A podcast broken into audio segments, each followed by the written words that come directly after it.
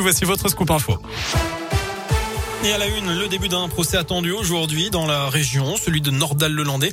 L'ancien maître chien militaire de 38 ans comparé pour le meurtre précédé de l'enlèvement et de la séquestration de Maëlys, une fillette de 8 ans et demi croisée lors d'un mariage à Pont-de-Beauvoisin. C'était en août 2017 en Isère donc. L'accusé a pris la parole, il a reconnu qu'il avait bien donné la mort à la jeune fille et s'est excusé auprès de sa famille.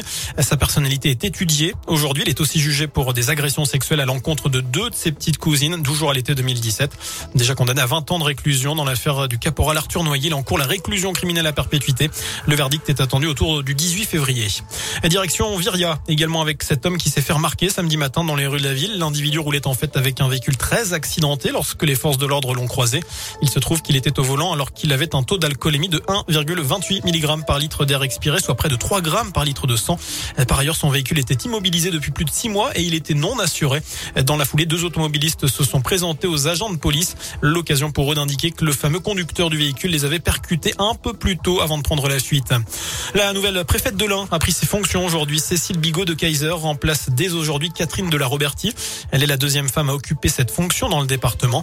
Ce matin, elle a déposé une gerbe au monument aux morts de Bourg-en-Bresse en présence d'anciens combattants et de personnalités, notamment des élus du département. À retenir aussi les chiffres encourageants de la sécurité routière. Le nombre de victimes sur les routes a chuté de 9% l'an dernier par rapport à 2019, donc avant la pandémie. 2947 personnes ont perdu la vie dans des accidents. En revanche, pour la première fois depuis 20 ans, eh bien plus de 200 cyclistes ont été tués sur les routes. On termine ce scoop info avec un mot de sport et du rugby, un petit nouveau à l'US Bressan, l'arrivée de Jean-Baptiste Declercq jusqu'à la fin de la saison.